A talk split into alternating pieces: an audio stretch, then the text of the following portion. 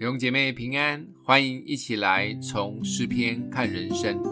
今天我们要一起来看诗篇九十篇一到六节。神人摩西的祈祷：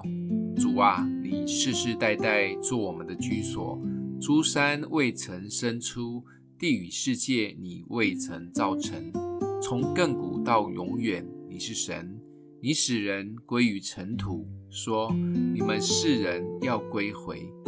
在你看来，千年如已过的昨日，又如夜间的一更。你叫他们如水冲去，他们如睡觉。早晨他们如生长的草，早晨发芽生长，晚上割下枯干。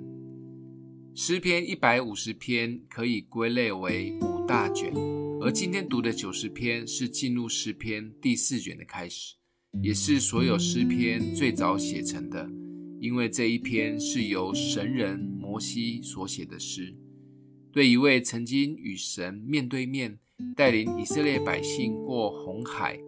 而在他晚年所写的诗，必充满着智慧及对人生的领悟，一定非常宝贵。在诗的一开头的前六节，就指出了信主的人要记得的生命重点：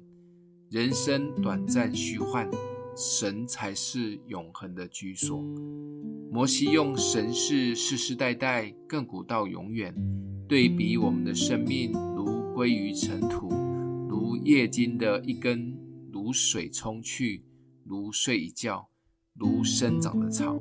用来勉励每一位神的儿女，要认清事实，抓住人生的重点。对活在现代的基督徒来说，可能不太会去想永恒居所这件事，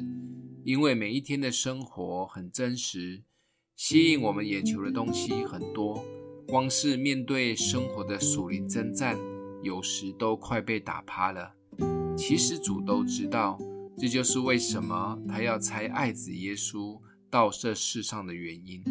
让我们除了更聚焦在永恒的生命以外，也教导我们如何在短暂的一生里活出主里的丰盛、刚强的生命，也常常可以为永恒预备。一切的生活指南其实都写在圣经里，为的是要帮助我们在地上的日子可以活出丰盛且祝福人的一生。人生虽然短暂虚幻，许多事无法掌控，但有了耶稣，好好的跟着耶稣。一步一步慢慢走，绝对会走到一条充满喜乐平安的康庄大道，不用太急。今天默想的经文在第四节，在你看来，千年如已过的昨日，又如夜间的一更。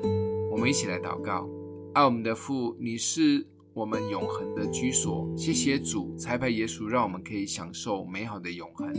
帮助我们在地上的日子也学习耶稣的爱。领受耶稣所赐的丰盛，奉耶稣基督名祷告，欢迎订阅分享，愿上帝祝福你哦。